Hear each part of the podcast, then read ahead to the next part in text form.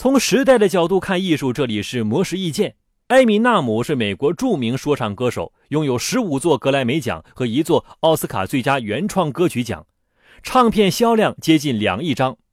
他在接受采访的时候就分享了自己在音乐创作过程中经历的故事。艾米纳姆自出道早期就与说唱歌手耳机公司音乐节拍的创始人德瑞博士保持亦师亦友的关系。德瑞博士更是在艾米纳姆事业受挫的时候，将他签到自己旗下的唱片公司，并且给予极其严格的训练。有次，他们合作录制一首歌，德瑞博士让艾米纳姆反复录唱其中一句歌词，让他几近崩溃。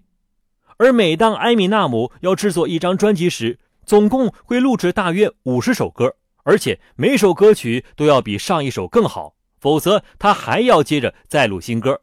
这个过程通常会持续几个月，但是作为歌手，这是必须的过程，因为经历失败才能更好造就自己。埃米纳姆得到的最好建议也是来自德瑞博士，他曾与德瑞博士多次讨论如何将自己早期加入的说唱乐队第十二也带上正轨，而德瑞博士告诉他，要先把房子建好了，才能让朋友进来。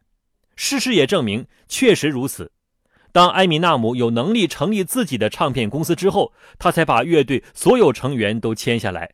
所制作的专辑一经推出，即成为音乐排行榜的冠军。以上内容由魔石意见整理，希望能对您有所启发。魔石意见每晚九点准时更新。